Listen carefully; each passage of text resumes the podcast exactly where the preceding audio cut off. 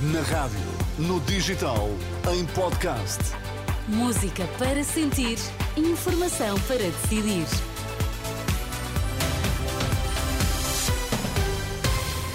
Atualizamos agora toda a informação na Renascença. Vamos saber quais os títulos em destaque. Boa noite. Bate entre a líder do PAN e o líder da CDU, marcado pelo tema da atual situação na agricultura. Medidas de coação da Operação Pretoriano são conhecidas esta quarta-feira. Primeiro debate desta terça-feira foi entre PAN e CDU. Um dos temas discutidos foi a atual situação na agricultura, sendo que nenhum dos candidatos considera que o problema esteja nas medidas ambientais. Paulo Raimundo insiste que os pequenos e médios agricultores não podem ser esmagados pela grande distribuição e, como forma de reduzir os custos para estes agricultores, o líder comunista propõe que o Estado passe a ser um revendedor de pesticidas e fertilizantes. Não há ninguém que goste mais da terra que ame mais a terra que os agricultores, em particular os, os, os, pequenos agricultores.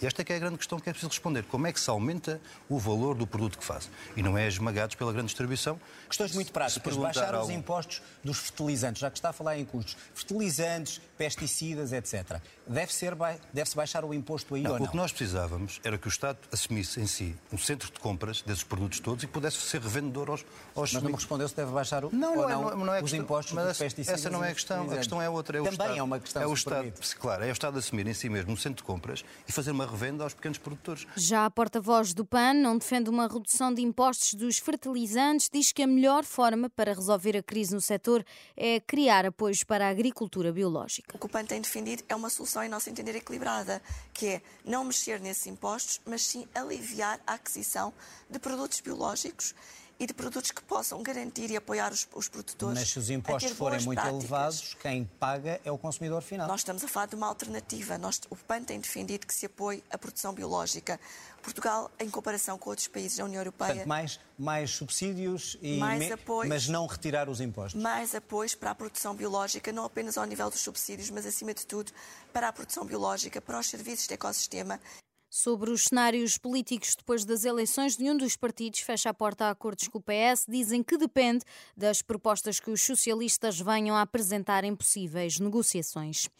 Só esta quarta-feira é que vão ser conhecidas as medidas de coação da Operação Pretoriano, que investiga os incidentes na Assembleia Geral Extraordinária do Futebol Clube do Porto. À exceção de três, todos os outros arguídos ficam em liberdade e regressam ao Tribunal de Instrução Criminal amanhã para ouvir as medidas de coação o que deve acontecer a partir das quatro da tarde. De recordar que o Ministério Público pediu prisão preventiva para Fernando Madureiro, o líder da CLAC Super Dragões. Já em Lisboa, o interrogatório Pedro Calado foi suspenso. O ex-presidente da Câmara do Funchal deve regressar esta quarta-feira ao Campos da Justiça para terminar o interrogatório no âmbito do processo que investiga suspeitas de corrupção na Madeira. É o último dos três detidos que ainda está a ser ouvido em tribunal. Donald Trump não tem imunidade presidencial e pode mesmo ser julgado pelo ataque ao Capitólio.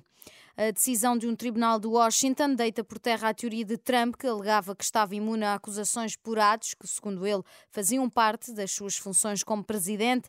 Assim, pode avançar o julgamento em que o ex-presidente está acusado de conspiração para anular os resultados das eleições que perdeu em 2020.